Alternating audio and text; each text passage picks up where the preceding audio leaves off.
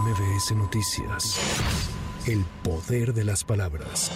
Al referirse a la decisión que tomará hoy la Suprema Corte sobre el Plan B de la reforma electoral, el presidente Andrés Manuel López Obrador aseguró esta mañana que es una intromisión al Poder Legislativo en defensa de la minoría conservadora. Acerca de lo que va a resolver la Corte hoy, de que va a desechar lo de la ley electoral, me estaban diciendo que el proyecto que van a presentar ni siquiera va al fondo, se queda en la forma y además considero que es una invasión, una intromisión al poder legislativo. Le van a corregir la plana al poder legislativo ya convertido en el supremo poder conservador, ¿no? en defensa de la minoría conservadora.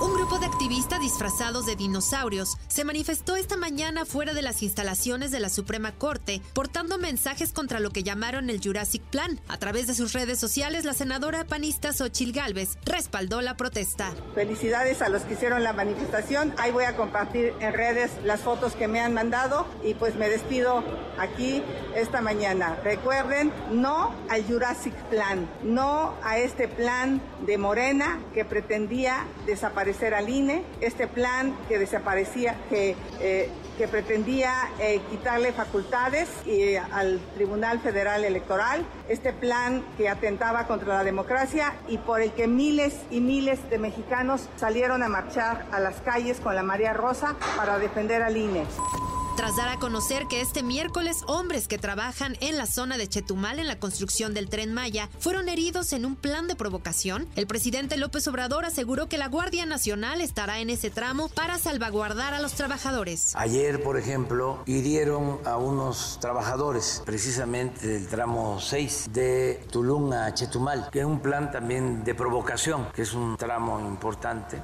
Aprovecho pues para pedir por la recuperación de estos trabajadores que fueron heridos y decirle a los trabajadores, porque se habla de que ya no quieren trabajar en ese tramo porque hay mucha inseguridad, decirles de que ya hoy la Guardia Nacional va a estar trabajando en toda esa, esa zona.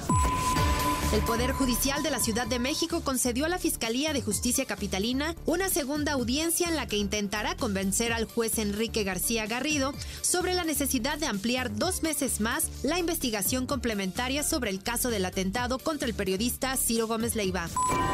En la primera quincena de junio, la inflación general en México se ubicó en 5.18% a tasa anual, con lo que suma 10 quincenas a la baja de acuerdo con datos publicados por el INEGI. Esta es la tasa más desde la primera quincena de marzo de 2021, cuando se ubicó en 4.12%. Con información de Lourdes González, para MBS Noticias, Sheila Amador. MBS Noticias. El poder de las palabras.